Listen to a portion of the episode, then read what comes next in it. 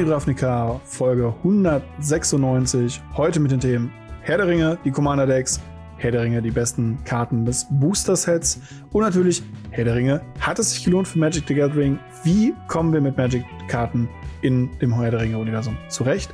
Wenn wir Zeit haben, ask us anything. Und wie immer an meiner Seite der gute Robin. Ja, moin moin. Äh, ich muss, glaube ich, meine, meine Location erklären. Ja. ich bin nicht zu Hause. Ich äh, bin relativ spontan äh, zu der Familie meiner Freundin äh, gefahren und nehme jetzt hier ein bisschen ja, provisorisch auf. Äh, deswegen verzeiht äh, etwas Ungereimtheiten. Wir haben auch eben schon kurz äh, geredet, weil wir uns aufgrund der Internetsituation gerade nicht sehen. Ist es ein bisschen awkward, wie, wie wir sonst aufnehmen, aber oh, ja, ja, verzeiht es uns. Ähm, aber wie, wie geht's dir denn? Mir geht's super. Ich habe mega Bock. Wir haben jetzt noch diese, diese kurze Woche, also in dem Moment, wo ihr das hört, seid ihr praktisch ja. schon auf dem Weg zum Pre-Release von Herr der Ringe. Und ich bin ein bisschen gehypt, zumindest ja. für eine Karte. Ansonsten finde ich das Set ganz cool. Und äh, ich bin echt gespannt auf unsere Folge heute und auf deine Meinung zu so vielen von diesen Themen. Genau, und vor allen Dingen, wenn wir gerade auf dem Weg äh, zum Herr der Ringe-Set ist, ist es sehr warm draußen. Man braucht eine Refrisch äh, Erfrischung und da kommen wir zum äh, Sponsor der heutigen Folge und zwar Holy. Die haben äh, nicht nur fabelhafte äh, Energy Drinks, sondern auch Eistees und das Tolle ist, es ist ohne Bullshit, es ist ohne Zucker, es ist ohne irgendwelche Kunststoffe oder Geschmacksstoffe. Schaut euch gerne an, was da genau drin ist und äh, wie ja Bullshit-frei der Drink ist über weareholy.com äh, slash Radio Ravnica. Und das Beste ist, ihr könnt das Probierpaket bestellen über diesen Link und mit dem Code Ravnica5 bekommt ihr auch noch mal 5 Euro Neukundenrabatt da drauf. Das Ganze äh, kostet euch dann äh, 13,99 oder was ihr auch machen könnt, ist, ihr könnt den fabelhaften Shaker, den Mark hat, äh, könnt ihr dazu bestellen. Den gibt's dann quasi mit dem Code gratis dazu und dann kostet das yes. äh, 18,99.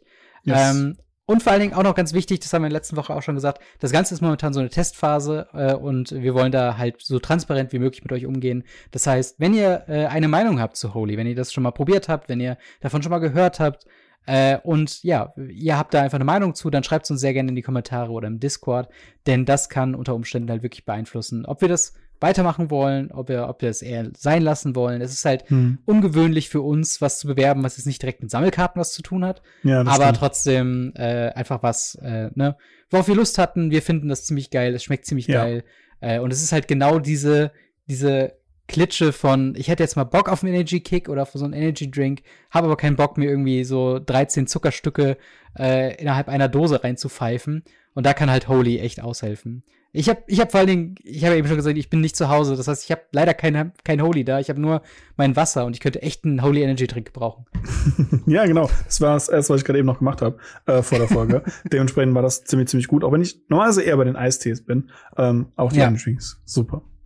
Auf jeden Fall. Aber dann lass uns doch mal in die, in die Thematik reingehen. Yes. Und zwar, wie, wie, du schon gesagt hast, diese Folge komplett Herr der Ringe. Ähm, wir haben die Commander-Decklisten bekommen in der Zwischenzeit zwischen letzter Folge und dieser Folge. Ähm, und wir haben vier Stück, vier thematisch natürlich orientiert an den äh, Herr der Ringe-Settings. Äh, wir haben die äh, Riders of Rohan, wir haben Food und Fellowship, wir haben Elven Council und Hosts of Mordor. Ähm, mhm. Wie, wie ist denn, also vielleicht nochmal kurz zusammengefasst, es gibt in jedem Deck 20 neue Karten und äh, 97 Reprint-Karten. Alle davon haben Herr der Ringe Artwork und haben auch dieses äh, Universes Beyond Framing. Also es sieht halt so aus wie die Warhammer-Decks, wer die noch kennt. Und ähm, preislich waren die mal angedacht bei so 50 Euro. Das hat sich in letzter Zeit ein bisschen verändert, oder? Ja, besonders bei einem Deck ähm, ist, es, ist es wirklich herausstechend, wie, wie anders dieses Deck doch im Vergleich ist. Ähm, mhm. es, es, kostet einfach. Es mittlerweile, ich glaube, der günstigste auf, auf äh, Card Market sind, glaube ich, 75 Euro. Ja. Wahnsinn. Ja, das, das ist auf jeden Fall was, das, äh, das kommt so ein bisschen in unseren letzten Punkt in diesem Podcast mit dieser Preispolitik und diesen ganzen, also mit diesen ganzen, sag ich mal, preislichen Kontroversen, die das Set und jetzt auch das Commander-Produkt haben. Das gehört schon irgendwie dazu, aber von der Seite jetzt, wie wir die Commander-Decks ähm, betrachten, ist es halt hauptsächlich aus einer Design-Perspektive, lohnen sich die Commander-Decks als Commander-Decks, was ist da mhm. drin ähm, und was hat das für Auswirkungen. Deswegen ähm, Wenn wir davon ausgehen, dass alle, alle den gleichen Preis haben und alle bei diesen 50 Euro, die sie ursprünglich mal gedacht waren, sind, würde ich sagen. Genau, genau. Und wie gut sie halt einfach als Commander-Decks sozusagen yes. sind. Ähm, mit welchem Deck möchtest du denn mal anfangen? Ähm, tatsächlich würde ich ganz gerne mit einem, einem Deck anfangen, das ich persönlich einfach Wahnsinn finde mhm. und, und, und, und super lustig. Und es ist das günstigste. das finde ich das Schöne daran. Um, ähm, und es ist einfach Riders of Rohan. Ja. Riders genau, of Rohan, das, das, das, das Human Deck gefühlt schlechthin. Ähm, es sind ein paar Spirits dabei, ein paar Humans, total krass. Face Commander, Aragorn, King of Gondor. Wer hätte es anders gedacht? Und da haben wir einfach einen vier Mana, ein weißes, ein rotes, ein blaues, ein farbloses. 4-4, das heißt, wir haben einen Jeskai Commander. Wachsamkeit, Lifelink. Wenn er ins Spiel kommt, werden wir Monarch. Und ich liebe Monarch. Immer wenn man angreift mit Aragorn, ähm, kann eine Kreatur nicht blocken, es sei denn, man ist Monarch, dann kann keine Kreatur blocken. Ja. Wie geil ist diese Karte? Die ist extrem gut. Also das ist ja. wirklich, das, das muss ein Monarch Commander in 2023 mitbringen. Ja. Ich finde auch Aragorn sehr, sehr stark. Ähm, ich muss aber tatsächlich sagen, ich mag die, ähm, den anderen Face Commander, äh, Eowyn Shieldmaiden, fast noch mehr, weil es ein bisschen mehr in diese Human Tribal Richtung quasi mhm, reingeht. Ja. Also es hat ja, wie du schon gesagt hast, so eine, so eine Zweischneidigkeit. Ähm, im Sinne von Human Tribe auf der einen Seite, Monarch auf der anderen Seite und versucht beide Strategien so ein bisschen zu gehen. Äh, und ich mag halt die Eowyn so ein bisschen mehr. Das ist eine 5-Mana, äh, zwei generische und ein äh, blaues, ein rotes und ein weißes für eine 5-4 Legendary Creature Human Knight. Ähm, mit First Strike und dem Text. At the beginning of the combat on your turn, if another human enters the battlefield under your control this turn, create two 2-2 red human knight creature tokens with trample and haste. Then, if you control six or more humans, draw a card. Also, sie kommt rein, weil dann in den Combat Step äh, ein Human reingekommen ist in den Zug, bekommen wir zwei Tokens, haben dann schon mal drei Kreaturen für fünf Mana bekommen und das ist neun nicht ganz Power. Richtig. Es ist ein Another Human. Ach so, okay, Another Human, okay. Aber jedenfalls, wenn sie dann draußen ist, man spielt irgendeinen Human, man kriegt einfach noch vier Power und vier Toughness in zwei Kreaturen noch dazu und es, es supportet Eile. halt dieses mit, mit Eile und Trampel und es supportet halt dieses Go Wide, dass dir dann noch eine Karte zieht, wenn man sechs oder mehr Humans kontrolliert. Und hm. man kennt Humans Decks aus äh, ehemaligem Modern oder aktuellem äh, Stand, äh, äh, Standard auch, aber auch halt in, in Pioneer. Da, das kann schon ziemlich weit gehen. Also ziemlich viele Kreaturen sehr schnell aufs Board bringen, oder? Hm. Das auf jeden Fall. Das, das finde ich halt sehr, sehr interessant. Wichtig ist hier zu sagen, das sind die Commander-Decks des Sets, die mhm. nicht modern legal sind. Genau, ja. Und das, das gab zum Beispiel einen Riesenaufschrei, als äh, die ersten Karten von Monarch für, für Modern geprintet wurden. Gerade so Palace Jailer, der übrigens ja. ein sehr fancy Artwork hat. Und ja. das ist eine Staple gewesen in Legacy und es ist teilweise immer noch in verschiedensten Decks, weil er einfach eine Kreatur removed und Monarch macht. Und alle so, habt ihr denn nicht gelernt, dass die anderen Mechaniken zu broken sind? Monarch ist viel zu broken für Modern und ich musste erstmal überall drunter schreiben, so, das ja. ist nicht modern. Ja, es hilft auf jeden Fall nicht, diese Set-Legalität. Ähm, das, das hätte man, glaube ich, klarer kommunizieren können, äh, was ja. das angeht. Also man hätte ähm, doch einfach kein Commander-Deck dazu machen können. Ja, aber kein Commander-Deck ist auch keine Option. Du hast es auf der Kurs gelernt. Deswegen. Aber wie gesagt, im Endeffekt, das sind, das ist so ein bisschen die Strategie. Viele Karten eben wollen genau das eben haben. Äh, das, das Tolle an diesen Decks ist, äh, es sind wirklich ein paar sehr, sehr gute Reprints drin. In dem zum Beispiel äh, Combat Celebrant ist, glaube ich, die teuerste Karte aus dem Set mit irgendwas um 10, 11 äh, Euro, wenn ich das richtig mit der Kopf habe. Ähm, aus, aus, dem Deck, aus dem Deck zumindest. Ja, ja, genau, aus diesem Deck jetzt. Mhm. Äh, wir haben die Talismane, was immer nett ist. Wir haben Vanquishers Banner, was auch immer für Tribal-Strategien gut ist. Supreme, äh, Supreme Verdict, Verdict finde ich tatsächlich ja. auch ziemlich geil. Einfach nur, um eine Herr der Ringe-Version für eventuell Pioneer oder andere Decks zu haben.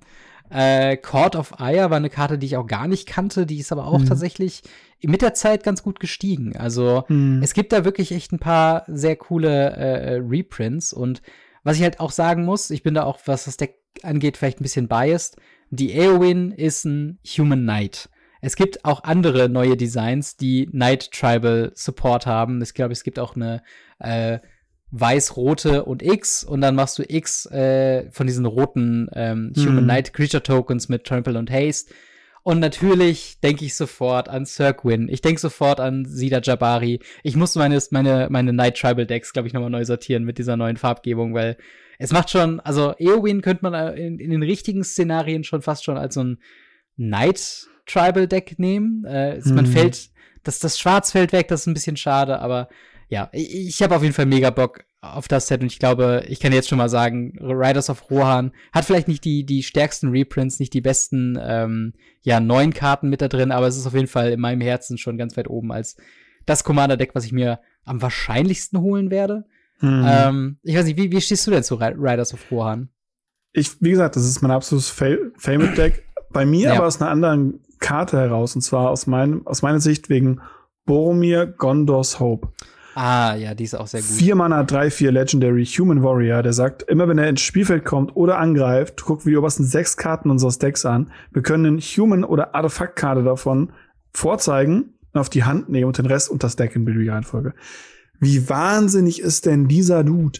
Vier Mana, drei, vier, er nimmt eine andere Karte aus den Top 6 und jedes, wenn er ja. angreift, macht er das nochmal. Human oder Artefakt. Das ist Wahnsinn, was diese Karte macht. Und ich bin so begeistert von dem, dass ich sage, das ist so der, der Hidden-Sache, weil ach, er, ist, er ist so gut. und es ist eine weitere Boromir-Karte, die äh, sehr, sehr spielbar ist. Also, ja. wir hatten ja schon über den Drei-Mana Boromir letzte Woche ja. gesprochen aus dem Hauptset. Äh, und der ist auch so mein heimlicher Favorit, einfach aus, dem, aus den Herr der Ringe-Sets. Ich mag ja auch Boromir als Charakter, also hm. schön, dass sie, dass sie dem äh, ein bisschen was an, an äh, ja, äh, Tribut gezollt haben. Substanz äh, gegeben haben. An Substanz gegeben haben. Wie findest mhm. du denn eigentlich die, die Mana-Base in dem Deck? Also Mana-Base sind ja immer bei uns so ein Thema, wenn es darum geht, äh, die mhm. Commander-Decks zu bewerten. Oftmals ein paar zu mehr, zu viele Budget-Cuts drin, dafür, dass man sehr viel Geld dafür zahlt. Wie, wie mhm. siehst du das denn bei, bei, den, bei den Decks oder bei Riders of Rohan? Ich bin mal wieder komplett überrascht, weil es gibt fast nichts, über das ich meckern würde. Oh, nice. Also es, es gibt, es gibt äh, Tranquil Grove, was getappt ins Spiel kommt, die ein Leben gibt, Tappen für Blaues oder Weißes. Es ist halt so, das gibt's auch noch in Windscrape. Aber das sind nur so zwei, drei Stück. Ansonsten mhm. haben wir halt wirklich Bodylands und teilweise auch Painlands. Ähm, ja. Und, und das muss ich sagen, finde ich sehr, sehr cool. Gerade Paylands für mich im Commander wirklich eine, eine Budget-Option, die man ruhig mal drucken kann, statt ja. Tempel. Es ist ein Agro-Deck, was super wenig irgendwie mit Tempeln oder getappten Ländern interagiert. Maximal halt Terramorphic Expanse oder Evolving Wilds. Und dementsprechend bin ich tatsächlich von der Mana-Basis sehr, sehr, sehr begeistert. Ja, es ist auf jeden Fall was, was funktioniert. Also für die ja. Snarls und die Checklands, die da ja auch teilweise drin sind, hast du auf jeden Fall genug Basic Lands, um auch mit denen dann arbeiten zu können, realistischerweise. Mhm. Und ich find's auch, ich find's auch okay. Ähm, wie gesagt, Landbases ist ja so ein ewiges Thema. Du, man, es geht immer besser. Man könnte auch sagen, okay, das ist ein Premium-Deckbox, da sind jetzt auch mal Shocklands drin oder so, aber wir wollen jetzt auch mal unsere Erwartungen realistisch halten, ausnahmsweise ja. mal. Wir, wir ähm, haben ja schon mega krasse Sachen teilweise bekommen. Ja, das stimmt, das stimmt. Ähm, aber springen wir doch mal zum nächsten Deck. Äh, ich würde gerne über Food und Fellowship reden. Oh, yes. Ähm, das ist ein Absahn, äh, ja, Hobbit Matters, äh, aber primär Life Gain und Food Token Deck. Äh, angeführt von Frodo äh, Adventurous Hobbit und Sam Loyal Attendant. Das sind beides Karten, die eben äh, mit der Partner Ability funktionieren. Und ähm, ja, ich würde fast schon am liebsten direkt äh, auf, auf den großen Reprint zurückkommen. Aber wir reden erstmal über die, äh, über die Hobbits auf der mhm. Frontseite. Wir haben Frodo äh, Adventures Hobbit, zwei Mana, ein weißes, ein schwarzes für ein 1-3 Legendary Creature Halfling Scout, Partner with äh, Sam Loyal Attendant und Vigilance. Und äh, wenn this creature attacks, if you gain three or more life this turn, the, rings, the ring tempts you. Then if Frodo is your ring bearer and the ring has tempted you two or more times, this game, draw a card. Also so ein bisschen Ringmechanik. Bei Frodo muss, darf natürlich auch nicht fehlen, äh, muss man an der Stelle sagen. Aber hier ein großer Hinweis, so du willst kontinuierlich jede Runde Leben gain. Drei Leben optional, weil das ja auch sehr gut mit Food Tokens funktioniert. Die andere Hälfte von Frodo ist äh, Sam Loyal Attendant, drei Mana, äh, ein generisches, ein grünes, ein weißes für ein 2-4 Legendary Creature Halfling Peasant, Partner with Frodo, obviously. Und äh, at the beginning of the combat on your turn, create a food token. Also einfach for free, jedem Combat gibt's ein Food. Und äh, Activated Ability of Foods you control cost one less to activate. Also Food Tokens kann man ja tappen und sacrificen und zwei Mana zahlen, um drei Leben zu bekommen. Mit Sam kostet das nur noch ein Mana. Ähm, wobei es wahrscheinlich bei den Food Tokens immer noch mehr darauf ankommt, so Abilities zu triggern wie von Frodo. Also wahrscheinlich wird man diese nicht einfach nur so sacrificen, um Leben dazu zu bekommen. Das kann am Ende des Spiels sehr relevant werden, aber hauptsächlich will man die doch opfern für Value, oder? Ja, sehe ich ähnlich. Ähm, es ist vom, vom Prinzip her schon so, dass es ein, ein, ein Value-Deck ist, was, was es mhm. angeht. Mir fehlt eine, eine Kreatur da drin, bin ich ehrlich. Okay. Mir fehlt die Katze. Das ist einfach keine Black Ja, Cauldron's Familiar, ja, das stimmt. Das, das, das, das hätte wirklich sehr gut gepasst. Fehlt mir wirklich. Aber ansonsten ist es ein sehr, sehr cooles Deck mit sehr, sehr coolen Karten als Reprint. Was die mhm. Spielbarkeit angeht, bin ich mir aber leider noch nicht sicher, wie stark das wirklich ist, weil ja. es macht ein bisschen Food und die, gerade die 20 Karten, die noch dazugekommen sind, ähm, sind da doch relativ stark, dass es da mal was vorwärts geht. Mhm. Aber ich, ich, ich bin, was die Playable, Playability dieses Decks angeht, bisschen unsicher, wenn ich ehrlich bin. Ja. Ich würde sagen, Life Gain oder Food Token, das ist jetzt nicht die ag aggressivste Strategie und du brauchst auf jeden Fall schon irgendwelche Arten, halt wirklich daraus Value zu ziehen. Aber zum Beispiel eine Karte, ich glaube, meine Lieblingskarte aus dem gesamten Commander-Set, äh, die nicht in Riders of Rohan drin ist, muss eigentlich sein Bilbo Birthday Celebrant, der auch in diesem Deck mhm. ist. Äh, drei Mana, ein weißes, ein schwarzes, ein grünes für ein 2-3 Legendary Creature Halfling Rogue ähm, der sagt, if you would gain life, you gain that much life plus one instead. Und dann kann man für fünf Mana zwei generische, ein weißes, ein schwarzes, ein grünes ihn tappen und exilen und search your library for any number of creature cards, put them onto the battlefield, then shuffle. Activate only if you have 111 or more life. Was natürlich eine Anspielung ist, dass äh, Bilbos Geburtstag, wo er verschwunden ist, ja er 111 geworden ist. Und dementsprechend exilt er sich mechanisch hier und lädt einfach all seine Freunde ein und man kann einfach sämtliche Kreaturen aus seinem Deck aufs Feld packen und von da aus muss man doch irgendwie eine Möglichkeit haben zu gewinnen, oder? Ja, sehr, sehr wahrscheinlich. Das ist halt das Schöne daran. Selbst wenn man nicht so starke Karten im Deck drin hat, wie, ja. ich erwähne es nochmal, Riders of Rohan, ich weiß nicht, warum das Deck so günstig ist, mit so Sachen wie Gilerane oder so, ähm, mhm selbst dann ist es so, dass du einen Flavor-Win hast. Und gerade bei dem. Hobbit-Deck hast du einen sehr, sehr guten Flavor-Win, meiner Meinung nach. Und das ist generell zieht sich bei Paaren durch. Und das, obwohl, muss man ja auch sagen, wir auch in diesem Deck zwei, drei echt gute Reprints haben.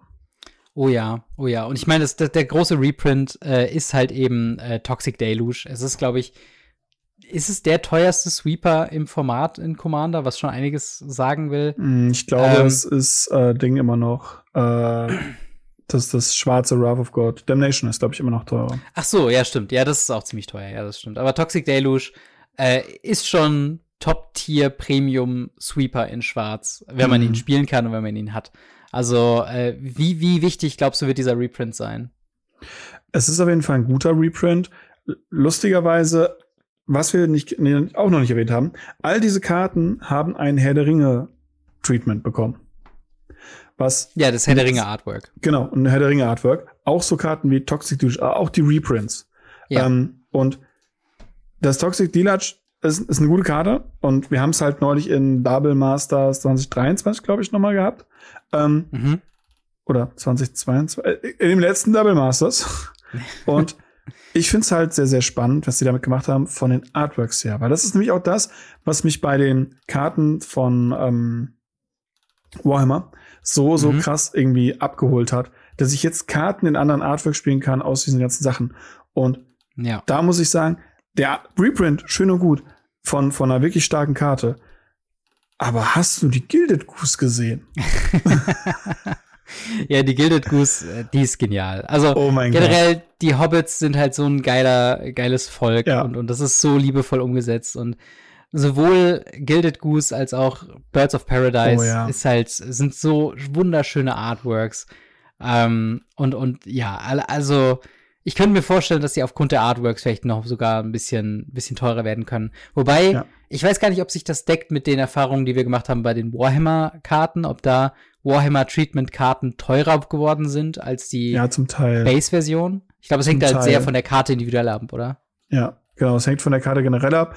Ähm, wenn du zum Beispiel den, den Swords to Plowshares, also den gestopften Panzer haben willst, ja. da ist es dann schon so, dass es schon ein bisschen bisschen spannender ist, was du da für, dein, für deine Karten bezahlst. Ja. Ähm, ich muss halt sagen, vom, vom Prinzip her finde ich es einfach schön, dass sie das, dass sie diesen Move gemacht haben und eben diese Karten so ja. hübsch gemacht haben. Das muss man einfach sagen. Auf jeden Fall, auf jeden Fall. Auch so Sachen wie äh, Sanguine Bond oder äh, Anguished Unmaking, das sind auch zwei Karten, die tun nie weh, dass sie reprintet werden. Sie passen in ein Live-Gain-Deck eben da rein.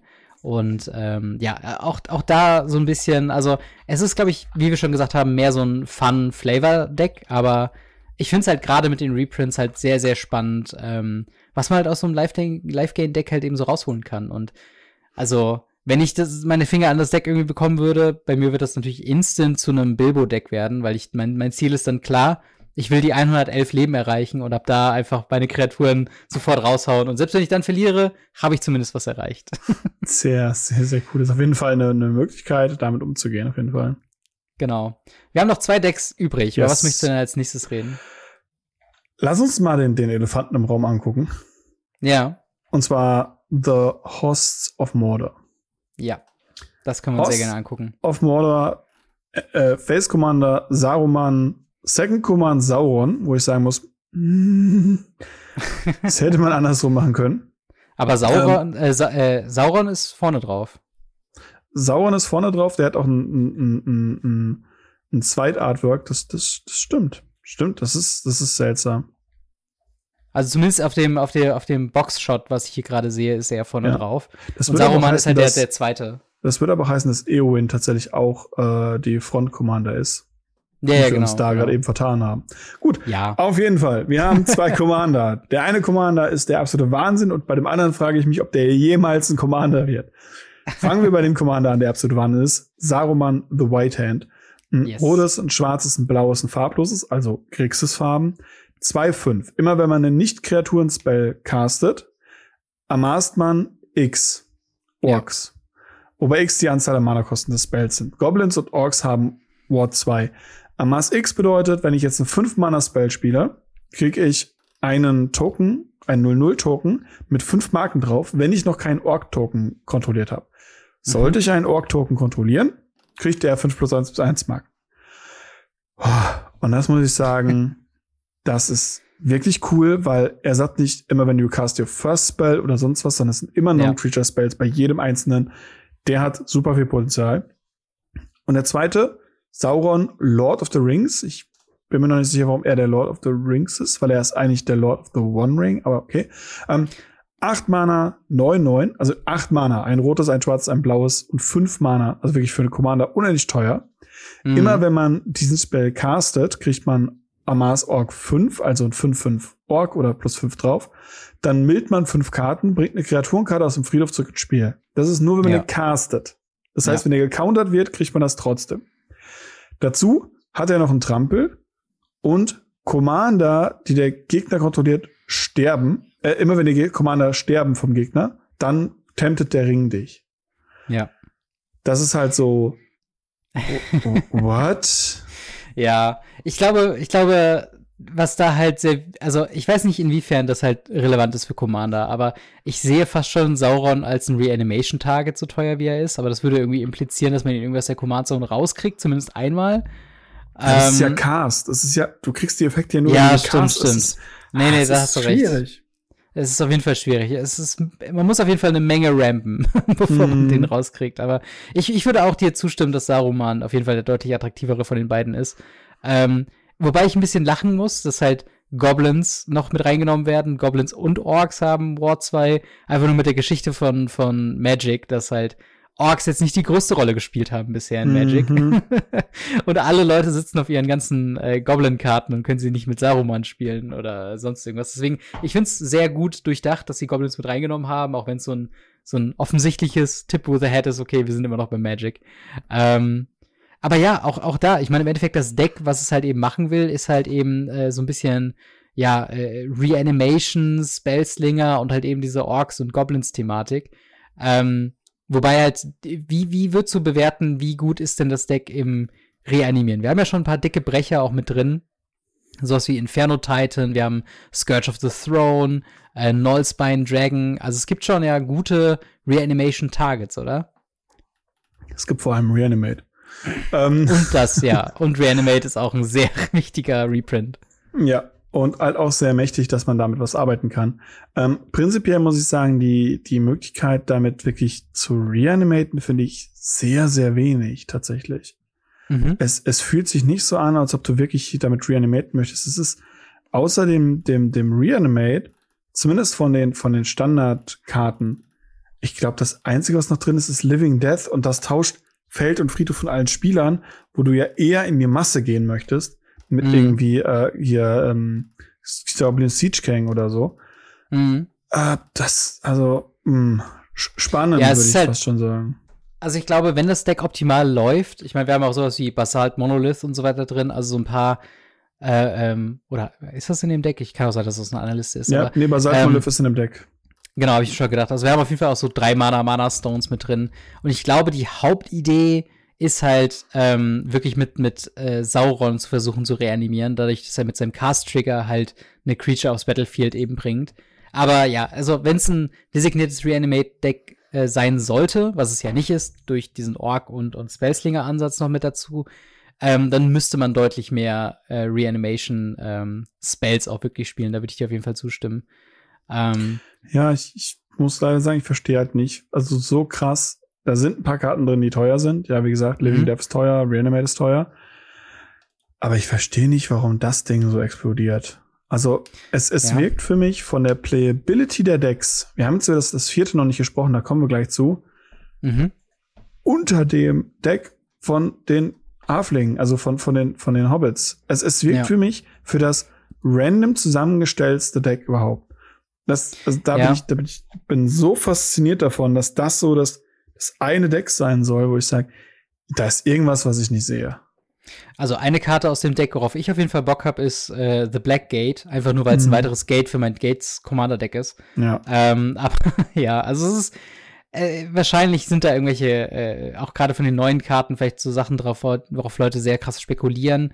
Äh, aber auch hier natürlich, das zieht sich durch alle Decks hindurch. Die Mana Base ist äh, sehr, sehr solide. Ja. Ähm, also ich denke mal, grundsätzlich hat das Deck schon an Value und gerade so Sachen wie halt eben äh, Living Death und Reanimate, äh, vielleicht selbst sowas wie Treasure Never oder äh, Scorch of the Throne sind auch jetzt nicht super günstige Karten. Also vielleicht kommt man da schon dahin. Und wie gesagt, mhm. es ist halt auch ein bisschen Sauron-Hype. Ähm, die Karte in dem, in dem Deck heißt halt literally The Lord of the Rings. Ähm, und das, ich meine, das ist halt, äh, vielleicht, vielleicht hat es auch damit irgendwas zu tun. Ja, wahrscheinlich. Ähm, ich, was ich sagen muss, ich finde die Tokens, wir sind jetzt noch nicht so hart auf die Tokens eingegangen. Ja. Ähm, es, wird, es wird tatsächlich Tokens geben, die speziell gemacht wurden. Ähm, mhm. Zum Beispiel gibt es einen Food-Token in dem äh, Sauron-Deck. Und in dem Sauron-Deck, der Food-Token ist einfach die eingewe eine eingewebte Person von der Spinne. Das ist ja. so, so cool. Auch generell, ansonsten haben sie auch super viel mit den Token noch agiert, wo sie dann ja. noch äh, versucht haben, die, die, die Tree-Folks sind zum Beispiel einfach Ends und das Food zum Beispiel in den, bei den ähm, Hobbits ist zum Beispiel super mhm. viel dieses süße, süße Zeug. Ja. Und, und das, das ist sehr cool, dass die Commander-Decks sich da sehr cool unterscheiden. Ja, selbst, selbst bei dem äh, Orc Army Token hast du einmal die Wahl zwischen Urukai und zwischen Saurons Armee. Was einfach so ein kleines Detail ist, das das lieben Fans. Das, das finden wir halt Hammer, dass die Urukai optisch anders aussehen als die äh, als die von aus Mordor, die, die Orks. Das macht einfach schon sehr viel Sinn, dass man auch. Und wir wissen alle, hat. die weiße Hand sind die einzig wahren Orks. So. ähm. Genau, wir haben noch ein Deck. Ähm, yes. Und das ist so ein bisschen das, was ich finde, das könnte potenziell am spaßigsten sein, aber das hat auch das am, am wenigsten Griffigkeit für mich, was als, also es ist für mich das unattraktivste Deck einfach. Das ist ähm, Elvish Council äh, oder Elven Council, äh, angeführt von Galadriel Elven Queen, wobei wir bei diesen Face Commander Thematik, oh. gerade bei dem Deck müssen wir wirklich sagen, es gibt echt eine Menge Legendary Creatures, die man ohne Probleme einfach als Commander verwenden kann und man hat ein sehr, sehr gutes Deck. Äh, Galadriel, Elven Queen, vier Mana, äh, zwei generische, ein grünes, ein blaues für eine 4-5 Legendary Elf Noble. Äh, hat den, äh, die Fähigkeit at the beginning of the combat on your turn, if another elf enters the battlefield under your control this turn, starting with you, each player votes uh, Dominion or Guidance. If Dominion gets more votes, the ring tempts you, then put a 1-1 counter on, a, on your ring bearer. If Guidance uh, gets more votes, the vote is, uh, or the vote is tied, draw a card. Also, es muss ein Elf ins, äh, aufs Feld kommen, Galadriel muss auf dem Spiel sein und dann am Beginn von Combat ähm, wählen alle Spieler entweder halt eben Dominion oder Guidance. Bei Dominion ähm, wird der Ring getemptet und ähm, eine 1-1-Marke auf den Ringbearer gelegt und wenn was anderes gewählt wird oder halt der Vote tight ist, zieht man zumindest eine Karte. Und das ist halt schon wieder so ein bisschen das Ding. Ist fast schon ein bisschen zu viel Arbeit, um da was rauszukriegen. Äh, das allgemeine Thema des Decks ist so generell so ein bisschen dieses Voting-Thema, was eigentlich ziemlich cool ist. Ein bisschen Elf Tribal noch mit reinge reingespielt. Aber ja, ja wie, wie, wie findest du die Thematik des Decks? Wie findest du diese, und wie findest du Galadriel als, äh, als Commander des Decks? Ich, ich habe da so ein, so, ein, so ein Thema mit dem Namen. Ähm, weil wir sind jetzt schon im Universum von, von, von Herr der Ringe. Und mhm. wir, wir reden jetzt hier von Elfen.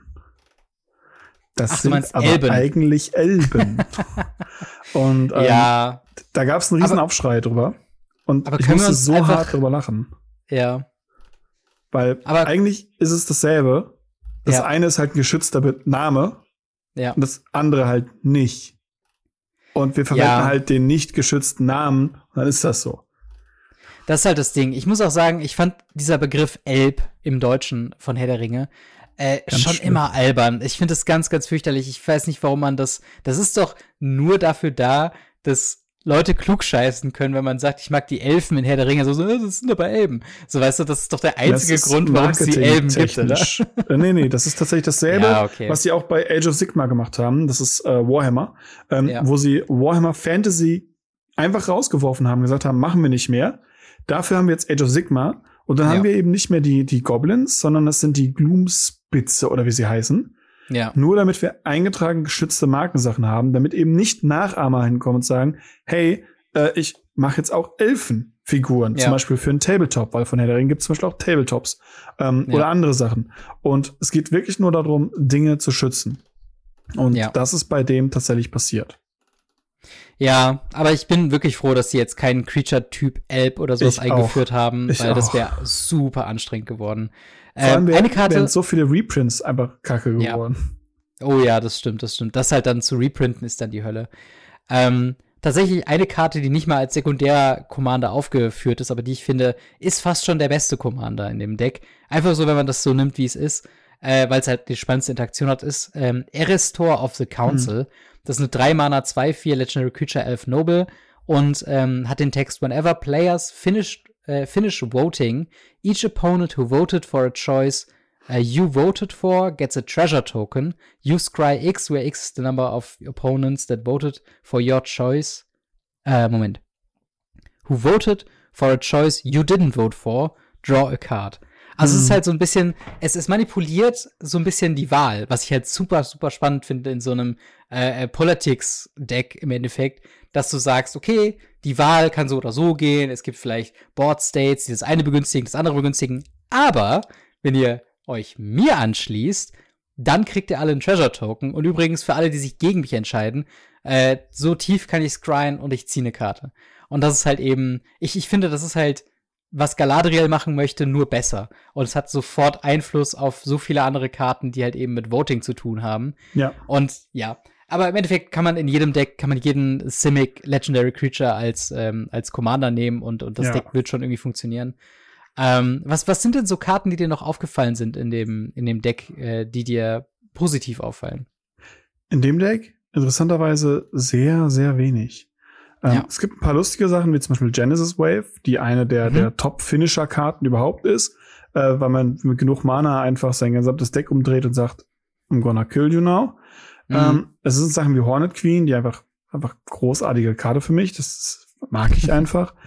Aber ja. so alles in allem sind es so die 0815 ersten Sachen, an die ich denke, wenn ich an ein äh, Simic-Deck denke. Ja. Ohne irgendwie eine großartige Innovation da drin. Und das ist mir aufgefallen, das ist bei relativ vielen Decks so, dass mhm. es einfach so die ersten grundlegenden Sachen sind, die mir so einfallen, wenn ich in diese Richtung denke. Und nur die Herr der Ringe-Karten, diese 20 bis 30 Karten, diesen Spice da reinbringen, dass es mhm. halt irgendwie dann anderes Deck wird. Und ja. Das ist ein Thema, das können wir irgendwann mal im Podcast aufnehmen und ihr könnt das in den Kommentaren gerne mal unten äh, auseinandernehmen, meine Aussage. Aber ähm, ist das nicht jedes Commander-Deck mittlerweile? Man hat irgendwie so seine, seine ja. 70, 70, 80 Staples und dann noch so 20 Karten, die das Deck definieren. Und ja. dementsprechend finde ich es als, als Gesamtdeck. Ich kann jetzt nicht sagen, die Karte ist cool und die Karte ist cool. Aber das mhm. ist so ein gesamtes, rundes, schönes Einsteigerdeck. Ja. Finde ich. Da hast du auf jeden Fall einiges dabei, was du auch weiterverwenden kannst. Also, gerade dieser zweite Aspekt, der ist halt auch viel in den Reprints einfach mehr drin. Ist halt wirklich dieses Elf-Tribal-Ding. Du hast halt einen Elvish Archdruid, du hast Elvish Warmaster mhm. drin, du hast einen Elvish Mystic drin. Äh, auch cool, auch da wieder so ein bisschen kommt der Pionierspieler mir hoch. Oh, ich könnte jetzt ein Playset Elvish äh, Mystics haben im Herr der Ringe Design. Auch cool. Ähm, von den, von den teureren Reprints müssen wir, glaube ich, erwähnen Swan Song und Heroic Intervention. Zwei auch sehr gute äh, Reprints, die auch sehr notwendig waren.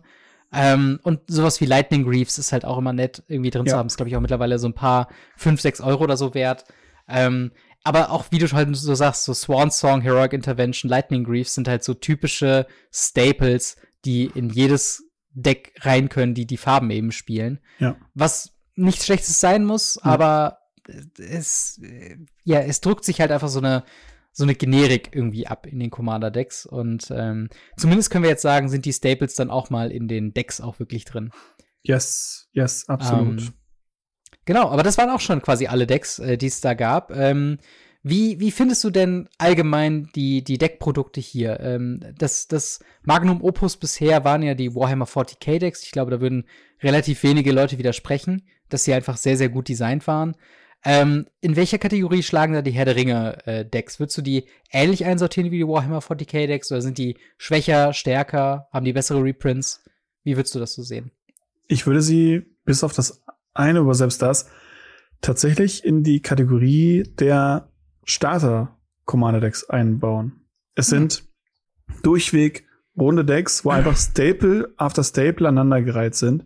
Und wie gesagt, wenn wir die Herr der Ringe Thematik da rausnehmen, sind es einfach, das eine ist ein Simic Staple Deck, das andere ist ein Human Staple Deck, das nächste ist halt so ein Life Gain Staple Deck in, äh, in Absan-Farben. Und dann haben wir so ein, ja, so die 0815 kriegst es coolen Karten drin. Und mhm. deswegen sage ich, vom Prinzip her, nur vom Prinzip, nicht von den, von den, von der Stärke der Karten und so und so fort, aber so vom Prinzip her würde ich das genau neben diese 20 Euro Starterdecks stellen, auch wenn sie vom Preis her eine andere Preisrange haben. Ja. Äh, da schauen sich dann aber einige Leute um, wenn so, oh 20, oh 20, oh 80, was Ja, ja, passiert. genau. Aber ja. im Prinzip ist es halt genau das. Da würde ich sie tatsächlich einordnen vom, vom, vom Flavor vom, vom Spielstil und so weiter her. Von der Stärke mhm. her sind sie ein bisschen drüber, aber ich bin mir nicht sicher, ob die auch nur annähernd in andere Precons irgendwie drankommen. Glaube nicht. Also bei mir, ich muss halt sagen, ich bin, glaube ich, einfach biased den äh, neuen Herr der Ringe-Karten gegenüber. Es gibt halt so mhm. viele, ähm, ja, coole neue Designs, coole neue Charaktere, die jetzt zum ersten Mal irgendwie eine Karte haben. Also was wie Radagast oder Pippin und Mary und so weiter. Und das sind einfach so Sachen, da sehe ich schon so diesen, dieses Alleinstellungsmerkmal schon eher in Richtung Warhammer.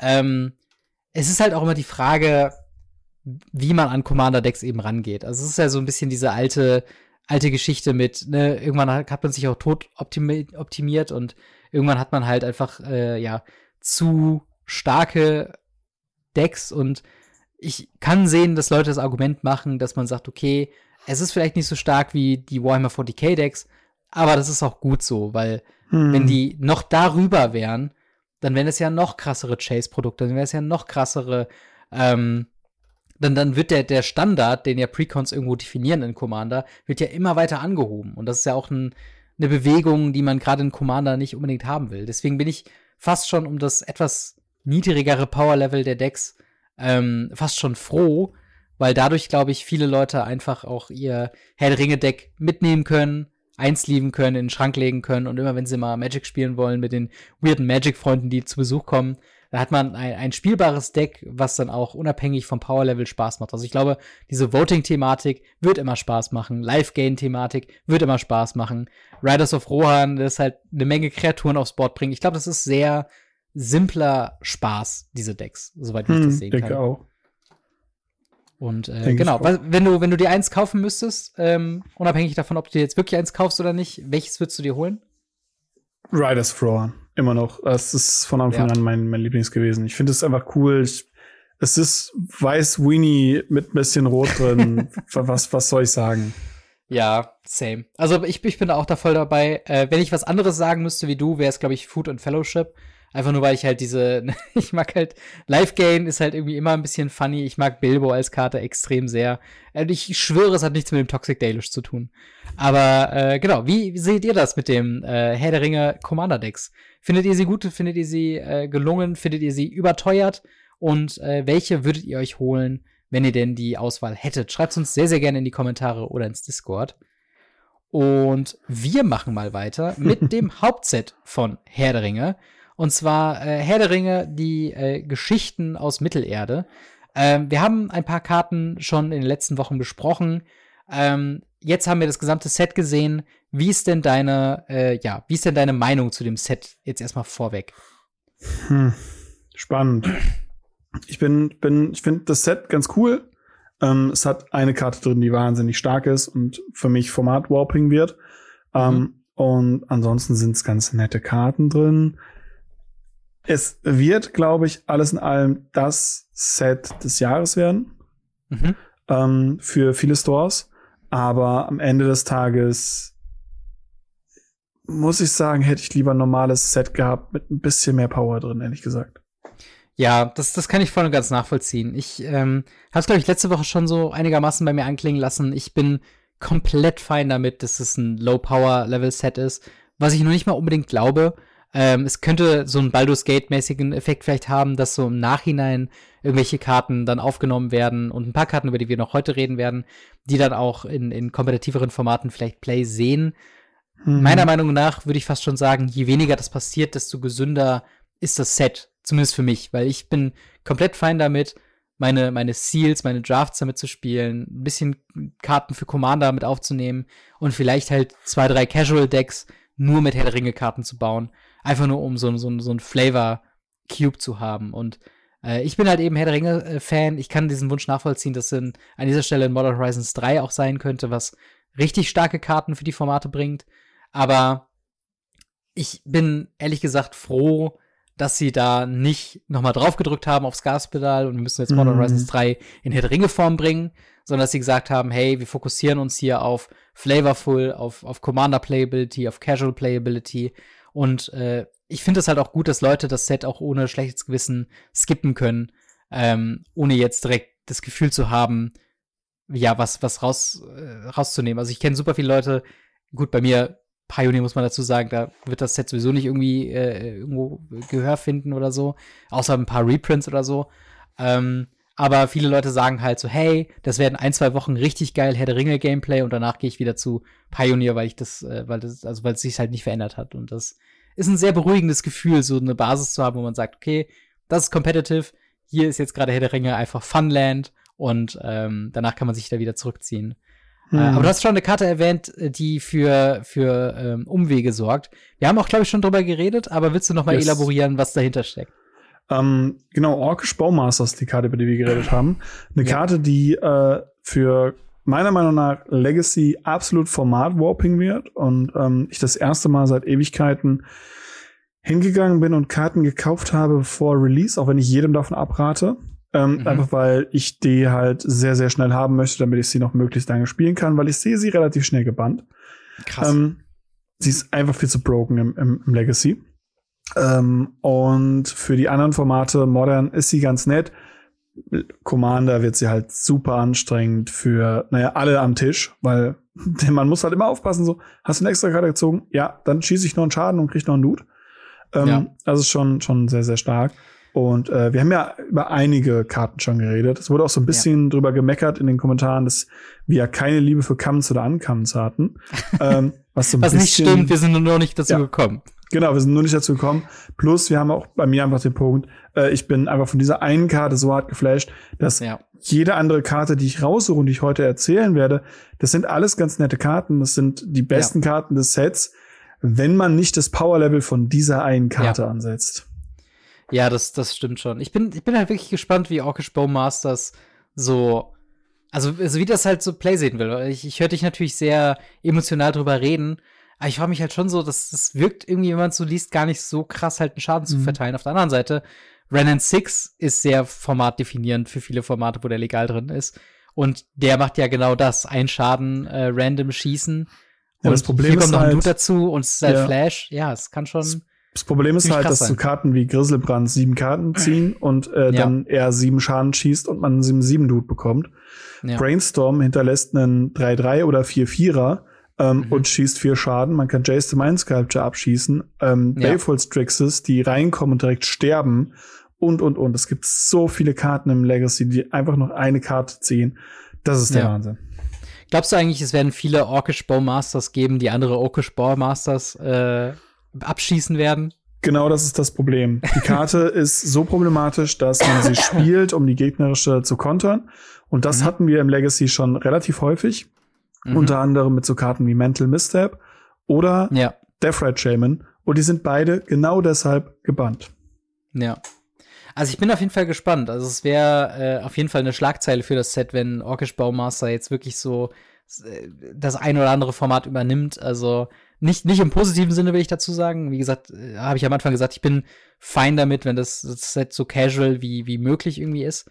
Ähm, aber es gibt tatsächlich auch noch ein paar andere Karten, über die Leute geredet haben, äh, die wir auch teilweise schon genannt haben, aber die wir noch ganz kurz, der, also wenn wir über die besten Karten des Sets reden, müssen die irgendwie einfach nur genannt werden. Und das ist yes. sowas wie Flowering of the Wild Tree. Äh, zwei ähm, weiße Mana für ein Legendary Enchantment. Legendary Creatures get plus 2 plus äh, 1 und haben Ward 1 und nicht-Legendary Creatures haben plus 1 plus 1, richtig? Genau. Und, was, was äh, hältst du davon? Viele Leute reden das mit, mit Ragavan, mit einem vielleicht ja. Mono-White Agro-Deck mit Skrelf und Talia. Genau. Und, ähm, genau, da haben wir, haben wir letzte Woche ja auch schon drüber geredet. Ähnliches Prinzip. Ähm, man will es in der zweiten Runde nicht droppen. Äh, selbst ja. wenn man in der ersten Runde Ragavan spielt, zweite Runde das Ding gespielt, dann hat man in der zweiten Runde praktisch nichts gespielt. Und das ist ja. ziemlich, ziemlich traurig. Und äh, es gibt viele solche Anthem-Hymnen-Effekte, und die meisten davon sind nicht gespielt, weil sie nicht gut genug sind. Und selbst wenn man die gratis aufs Feld schummeln kann, werden sie nicht gespielt. Dementsprechend glaube ich auch nicht, dass das hier gespielt wird. Ja, eine andere Karte, von der ich jetzt auch ein bisschen mehr gesehen habe, ist äh, Delighted Halfling, mhm. ähm, was ein äh, Ein-Mana 1-2 ist, der quasi für ein farbloses tappt oder für Rainbow-Farben, aber nur für Legendary Creatures. Ähm, was halt in, ich glaube, im Modern wurde es angedacht äh, in einem Yawgmoth-Combo-Deck, weil Yawgmoth selbst ja Legendary ist. Äh, man kann halt in den rein rampen und hat halt den, den Vorteil gegenüber einem Ignoble Hierarch, äh, dass du, dass er halt nicht 0-1 ist, sondern 1-2 und dementsprechend von Orkish Bowmaster oder eben von Renan Six eben nicht äh, gekillt werden kann so einfach. Macht das das Argument, äh, macht das den Delighted Halfling ein bisschen besser? Meiner Meinung nach nicht. Ähm, man hat immer noch sowas wie Carvin of Souls, das Ding ist eine Commander-Karte für mich. Jedes grüne Commander-Deck wird diese Karte spielen. Und ja. naja, sonst weiß ich nicht, was man damit will.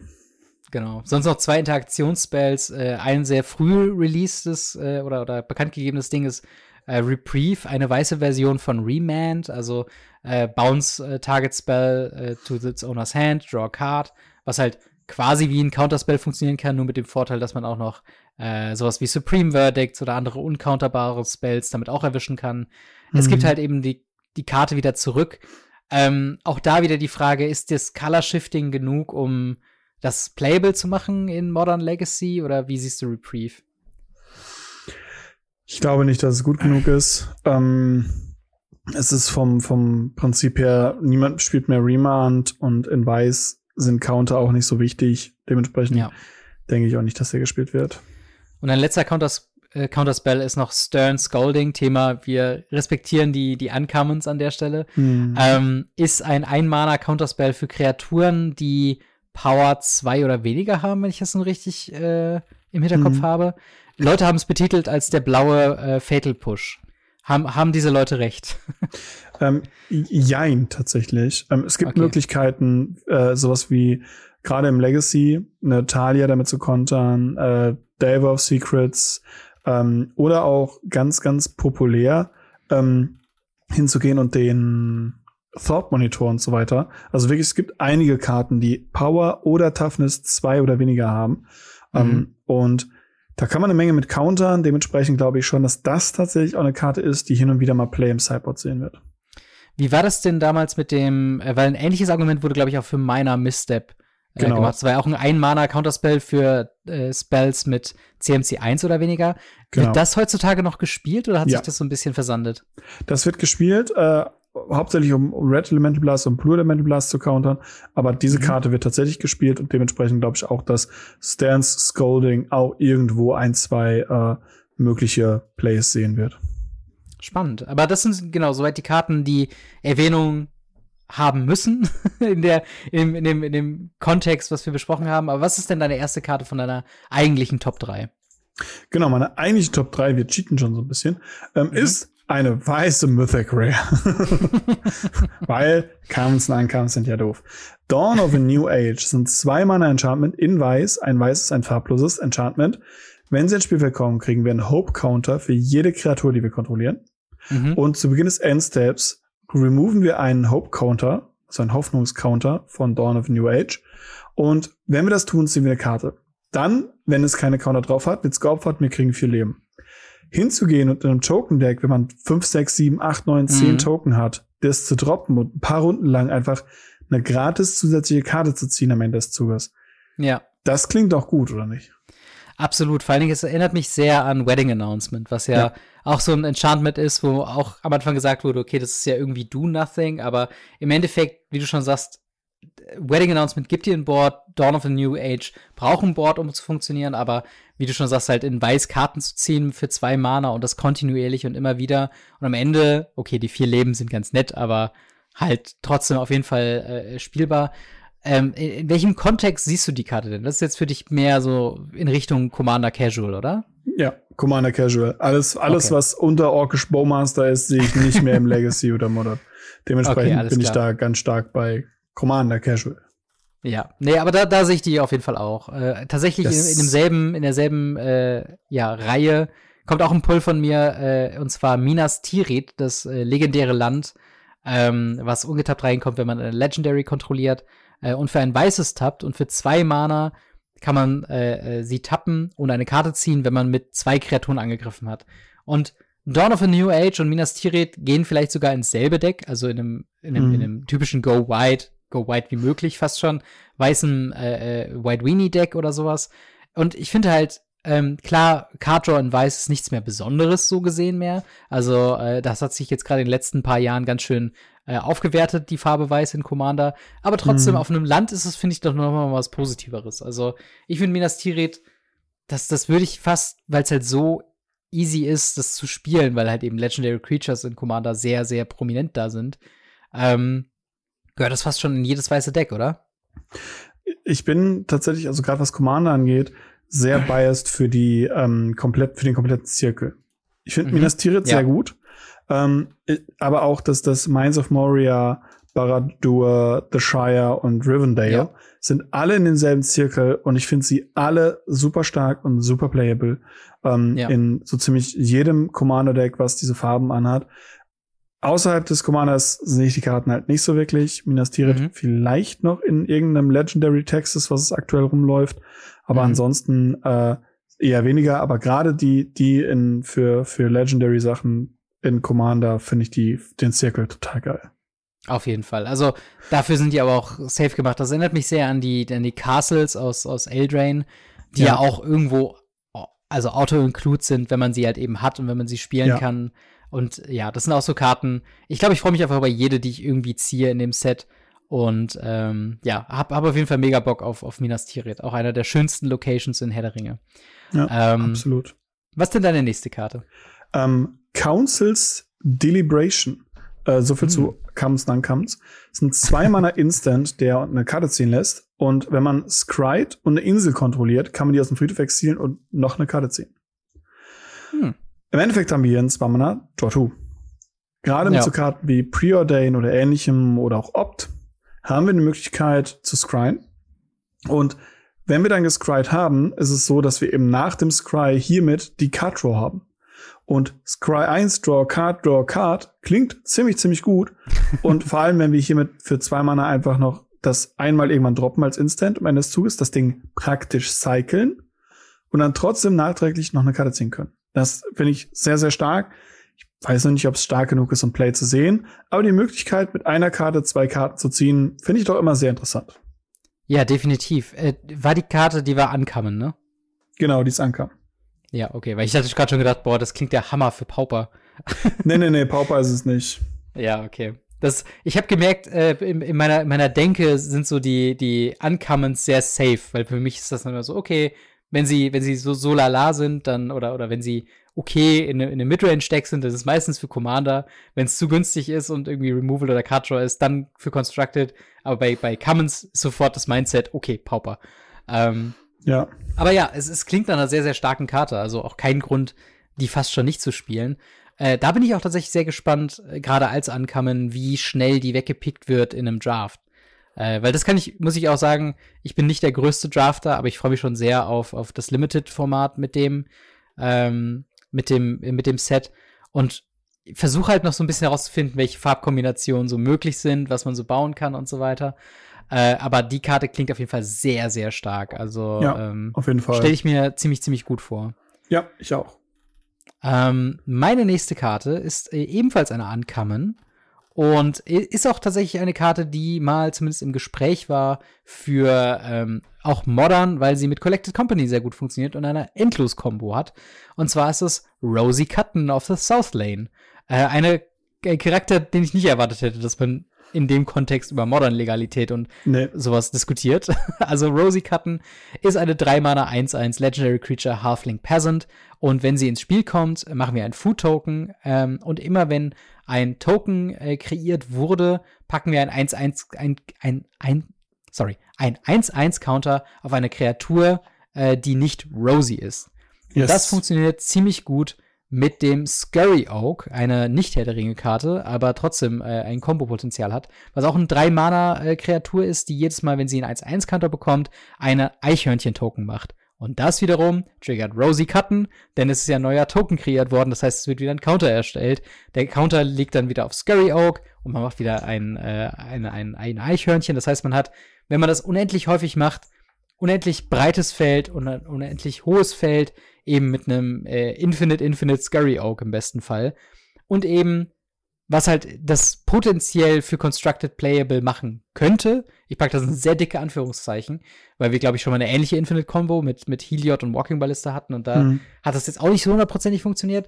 Ähm, aber ist halt eben Collected Company Decks oder, oder Celestia Combo Com Company Decks, äh, wo man die beiden Karten fast schon irgendwie viermal reintun kann, wenn man den Platz dafür findet. Und man hat fast schon eine aus Versehen weitere Combo, ähm, die dann eben auch funktionieren kann, oder? Mhm. Es gibt tatsächlich einige Kombos in, diesen, in diesem Set. Ähm, Rosie hat zum Beispiel auch mit äh, Animation äh, Modul und Friction Alter ebenfalls eine Combo. Mhm. Und ähm, es gibt da einige, einige Kombos, die man machen kann. Wo ich jetzt sagen muss, das ist schon nicht verkehrt, da was zu machen. Ich bin halt mal gespannt vom, vom Potenzial her, was alles noch bei rumkommt. Ich habe auch schon gesehen, es gibt irgendwie auch einen grün-weißen Dude, der irgendwie in eine Combo reingeht und so weiter und so fort. Es gibt einige Karten, die in Combo gehen können, in Herr der Ringe. Mhm. Wie stark die am Ende sein werden, ob sie für zum Beispiel sowas wie Modern im Play sein können, weiß ich nicht. Glaube ich eher weniger, aber naja, wer, wer weiß ja. schon. Vielleicht haben wir jetzt Samwise Gamgee dann demnächst als Command, äh, als äh, Modern Combo der Karte. Ja. Oder eben auch Rosie Cotton als Combo-Card. Also Rosie Cotton Combo Deck würde ich auf jeden Fall super gerne bei MTG Goldfish in den in den Meta äh, im Meta Decks oh ja. äh, gerne sehen. Oh ja. Äh, was ist denn deine letzte Karte für heute? Meine letzte Karte auch für heute ist äh, ein kleines Meme. äh, weil ich darauf aufmerksam gemacht wurde mit äh, Horn of the Mark. Mhm. Ähm, aufgrund des Namens, großartig. ähm, zwei Mana legendäres Artefakt. Immer wenn zwei oder mehr Kreaturen angreifen, kannst du dir aus den fünf Karten des Decks angucken, eine Kreaturenkarte vorzeigen, sie auf die Hand nehmen und den Rest auf das Deck legen. Keine schlechte Karte. Einfach weil, naja, mit zwei Kreaturen anzugreifen jetzt nicht so schwierig ist. Gerade nicht im Commander. Mhm. Es ist halt ein Horn of the Mark also mein Horn. Und äh, das fanden die Leute ganz witzig. Äh, ja. Ich habe das dann mal auf Twitter gepostet und da haben auch ganz viele Responses gemacht, dass ich schon auf 1000 Karten verewigt wurde. Weil Mark auf irgendwas, also das, ja. die Markierung ist halt schon tausendfach auf Karten drauf. es ähm, gab auch mal eine deutsche Währung zu deinem Namen. Ich weiß nicht, ob das Ja, weißt, richtig. Äh, kurz danach war der ich deutsche ob ich mich in 51 Cent umbenenne. ähm, aber habe es zum Glück nicht gemacht. Ja. Am Ende des Tages, Horn of the Mark, eine saukoole Karte, einfach wenn man zwei Kreaturen angreift, nochmal Kreaturen nachzuziehen zu können. Ähm, Finde ich schon ganz gut, gerade in so irgendwelchen Goblin-Decks oder auch, weil es halt auch kreaturenlos ist. Ähm, ja. In Human-Stacks oder ähnlichem glaube ich schon, dass das gerade im Commander, wie gesagt, äh, sehr, sehr stark sein kann, oder? Ja, auf jeden Fall, auf jeden Fall. Also es klingt nach einer ziemlich, ziemlich starken Karte. Ähm, also auf jeden Fall würde ich sagen, das muss jetzt in jedes deiner Commander-Decks zumindest einmal rein, dass du das Horn vom Mark einmal trötest, wenn, wenn du die spielst. Äh, das, das muss auf jeden Fall dabei sein, finde ich. Hm, da muss ich erstmal so ein, so ein, so ein Tröthorn mir bestellen. ja, genau, das hast du darüber am, am Gürtel so dran.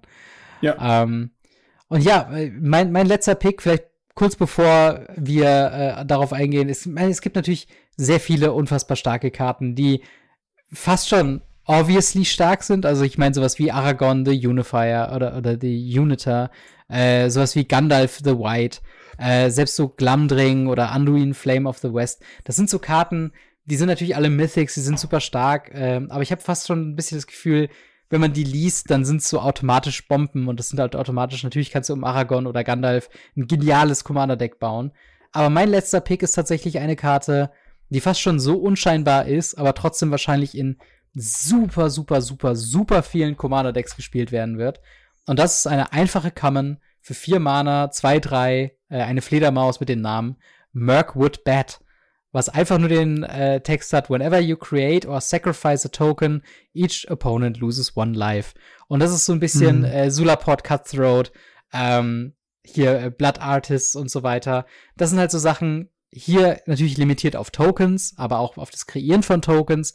Es selbst ist nochmal ein Flieger. Es macht nichts beim ETB. Es ist eine sehr, sehr unspektakuläre Karte. Aber ich will nur sagen, diese Karte hat halt eben einen Super Art bekommen. Und ich bin mir ziemlich sicher, dass das Super Art nicht random gewählt worden ist. Ich glaube, Wizards of the Coast wusste sehr genau, wie viele Decks daran Interesse hätten, äh, Tokens zu sacrificen und ihre Gegner zu drainen. Ähm, und potenziell könnte man das sogar vielleicht auch sehen in äh, Pauper, einfach nur weil es eine Common ist. Und wobei vier Mana wahrscheinlich schon ein bisschen teuer ist. Aber was hältst du denn von den, von den Fledermäusen, von den Mirkwood-Fledermäusen? Ich bin sehr gespannt. Also es ist halt dieses, dieses äh, Gothmog, Morgul-Leutnant, der da halt sehr viel mit reinspielt der ja auch zum Beispiel mhm. sagt, Creature Tokens haben Death Touch. Ähm, dann gibt es noch den das Fellbeast, was ja auch irgendwie sagt, äh, wenn man äh, ins Spielfeld kommt, kreiert man, muss jeder Gegner eine Kreatur opfern, man kreiert einen Token, Token macht er wieder Schaden und so weiter und so fort. Ja. Ähm, das ist so eine, so eine komplette Thematik in Schwarz tatsächlich, würde ich sagen.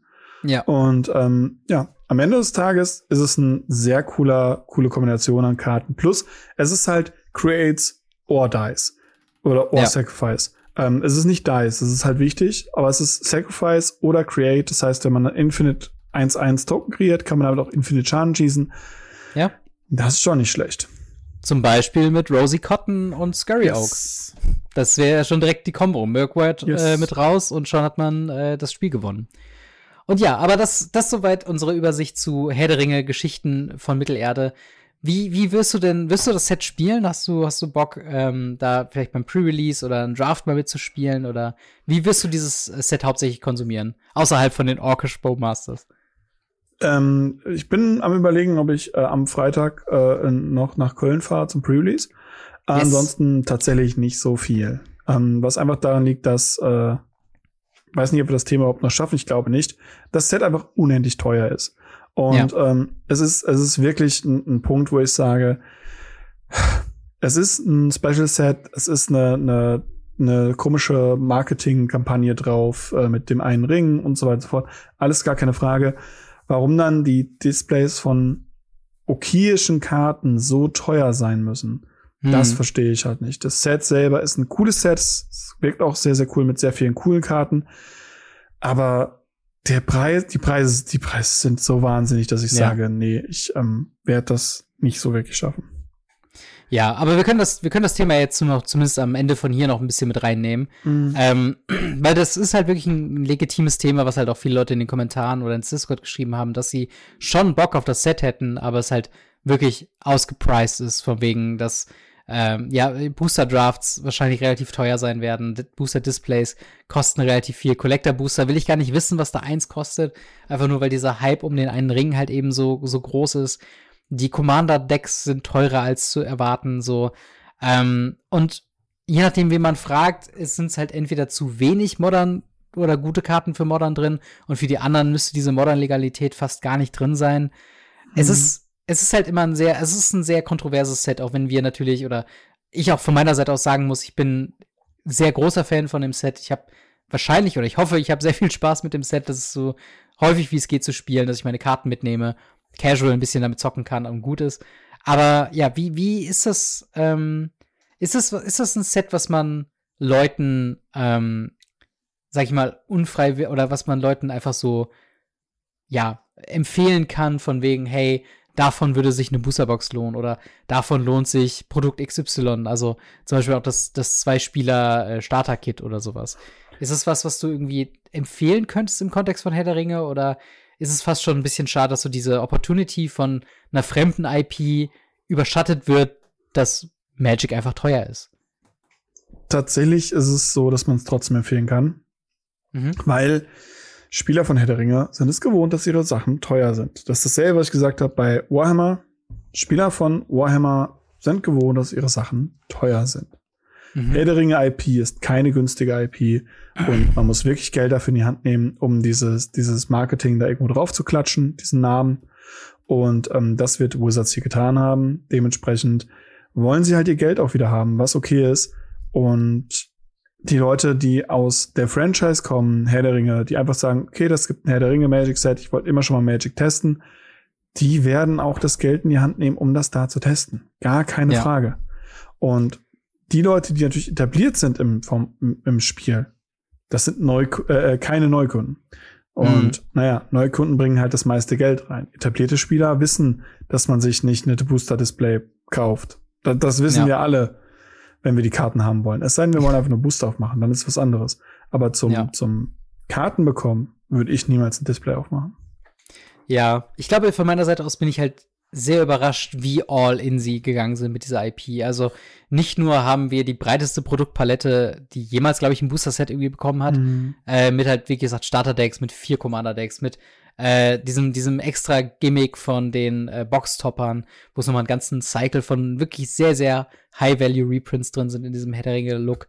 Ähm, dann gibt's halt noch diese ganze Thematik mit dem einen Ring, die Modern-Legalität wurde hinzugefügt und es wirkte alles wie ein Sicherheitsnetz nach dem anderen Sicherheitsnetz, einfach nur um sicher zu gehen, dass dieses Set ein, ein Home Run-Set wird, dass sich dieser IP gelohnt hat, dass Herr der Ringe halt nicht als ein, äh, als ein negatives Set wahrgenommen wird und jetzt, wo wir das Set gesehen haben, jetzt, wo wir die ganzen Produkte gesehen haben, würde ich fast schon sagen, dass dieses Gimmick mit dem einen Ring hätte nicht sein gemusst. Das Gimmick mit äh, Modern-Legalität. Hätte nicht sein gemusst. So.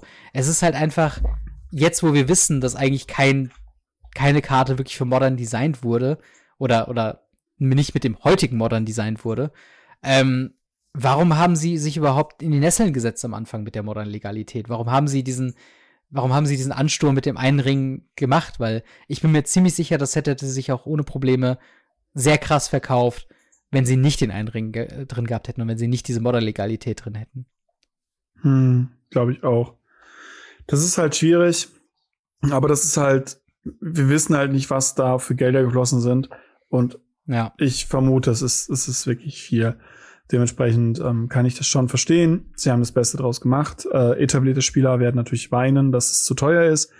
Aber es gibt halt nur ein paar weniger moderne Karten, die relevant sind, ein paar Le wenige Legacy-Karten, die relevant sind. Commander-Spieler ja. sollten mittlerweile gewohnt sein, dass ihre Karten, dass sie sich jedes Ding irgendwie drei neue Decks kaufen müssen und elendig viel Geld in die Hand nehmen müssen, dass sie gemolken werden. Das ist mittlerweile, glaube ich, bekannt und selbst die letzten Leugner müssen es zugeben. Und naja, am Ende des Tages appreciaten wir hier Herr der Ringe, ähm, wie gesagt, teure IP. Und wenn ja. wir die haben wollen, wenn wir da Spaß dran haben, ja, wenn nicht, paar Einzelkarten und dann geht's weiter. Wir haben ja auch gar nicht mehr so lange hin, bis das nächste Set kommt. Ja, das stimmt, das stimmt. Es geht dann sofort im Anschluss wieder weiter. Aber letzte Frage für heute. Würdest du sagen, dass sich Herr der Ringe Geschichten von Mittelerde für Magic the Gathering gelohnt hat? Hat sich der Aufwand gelohnt? Haben sich die Bonussachen gelohnt? Hat es das Spiel erweitert? Oder glaubst du, das hätte alles eigentlich nicht sein müssen? Ich glaube, das ist schwierig zu sagen. Ich glaube, es ist etwas, was ähm, man erst mit der Zeit sehen wird. Es könnte halt so ein Baldur's Gate Ding sein, beziehungsweise ein, äh, auch das erste Adventure Forgotten Realms war ja ähnliches Prinzip, mhm. ähm, wo man halt erst später sieht, was wirklich die Ausmaße sind. Oder es könnte einfach ein schwächeres Warhammer sein. Ähm, das, das weiß man alles noch nicht. Das muss man alles noch sehen. Ja. Und naja, im Endeffekt hatten wir jetzt Lootboxen, in der eine Million Dollar drin sein können, wenn man den einen Ring aufmacht. Ja. Und ja, dementsprechend gelohnt ist hier die Frage für wen? Für Wizards, die werden ihr Geld damit reinmachen, für die Spieler, mhm. Die werden Geld dafür bezahlen, für neue Leute, die ins Format kommen oder ins Spiel kommen, sehe ich ähnliches Prinzip. Das kann Leute dazu bewegen, Magic anzufangen. Ähm, das hat's bei Warhammer auch. Und am Ende des Tages äh, ist es nun mal eine Firma dahinter, die Geld machen möchte, die ja uns ein Spiel zwar bereitet, aber mit dem bereiteten Spiel auch Geld machen muss und verdienen muss. Und die werden sich das schon sehr, sehr, sehr überlegt haben. Ich als Spieler, ja. ich hätte eine Karte aus dem Set, die ich haben will, und da gehe ich von aus, dass die demnächst gebannt wird und der Rest kann mir relativ egal sein. Ja. Ja, also ich sehe es bei, bei, bei zumindest diesem Magic-Part sehr ähnlich. Ich würde fast schon behaupten, dass, glaube ich, Herr der Ringe schon viele Leute wieder ans Magic-Spielen äh, bringt. Also ich bin mir noch nicht sicher, wie viele dann auch dann bleiben und wie viele dann in Formate wie Pioneer, Modern oder Legacy eintauchen oder ob das halt alles ähm, ja Casual Commander-Spieler äh, werden und bleiben. Äh, was ja auch okay ist, was ja auch vollkommen fein ist. Ich finde, das ist halt irgendwie äh, ganz nett, dass man eben dann noch mal so einen so so ein Push nach außen hin hat, äh, von wegen, oh, jetzt gucken ganz, ganz andere Augen auch nochmal auf Magic the Gathering, haben es vielleicht mal in der Jugend gespielt, dann wieder vergessen. Jetzt kommt so ein Herr der Ringe-Set um die Ecke. Es ist ein Booster-Set, es hat so ein bisschen dieses nostalgische Gefühl von, hey, wir machen ein paar Booster auf, bauen ein Deck und, und spielen dann einfach. Also ich, und halt, was man auch sagen muss, in der Außenwirkung her ist natürlich auch ganz klar, dass äh, Command Fest Frankfurt zum Beispiel sehr Herr der Ringe gebrandet ist. Äh, das Magic ähm, Fest oder die Magic Con in äh, Barcelona ist sehr Herr der Ringe äh, geformt. Also Wizards of the Coast setzt schon echt eine ganze Menge darauf, eben diese Außenwirkung zu haben, Herr der Ringe eben äh, viel und, und groß aufzubauen. Ähm, und ich glaube, dass es tatsächlich im Großen und Ganzen tatsächlich ein positives Erlebnis haben wird im Sinne von, es wird mehr Magic-Spielende geben nach Herr der Ringe. Und vielleicht sogar noch ein paar mehr wie nach dem äh, Commander-Set von, hm. von Warhammer. Ähm, aber wie seht ihr das äh, mit Herr der Ringe? Was sind eure Lieblingskarten aus dem Set? Wie findet ihr, hat sich Herr der Ringe entwickelt oder beziehungsweise hätten die ganzen Sachen sein müssen, wie der eine Ring, wie Modern Legalität, wie Commander-Produkte, wie so viele Produktpaletten. Ähm, was davon hättet ihr euch denn wirklich gewünscht und was davon hätte man vielleicht weglassen können? Schreibt uns sehr, sehr gerne in die Kommentare oder ins Discord. Und äh, Thema Discord, wir sind leider schon ein bisschen äh, über der Zeit, aber ich meine, wir hatten auch ein riesengroßes Thema heute. Yes. Ähm, aber fürs nächste Mal, wenn ihr Fragen an uns habt, dann kommt sehr, sehr gerne in unseren Radio Ravnica Discord und stellt Fragen ins Ask Us Anything. Wenn ihr uns supporten möchtet, könnt ihr das sehr gerne tun mit einem YouTube-Abo oder Like oder auch einer 5-Sterne-Bewertung auf Spotify.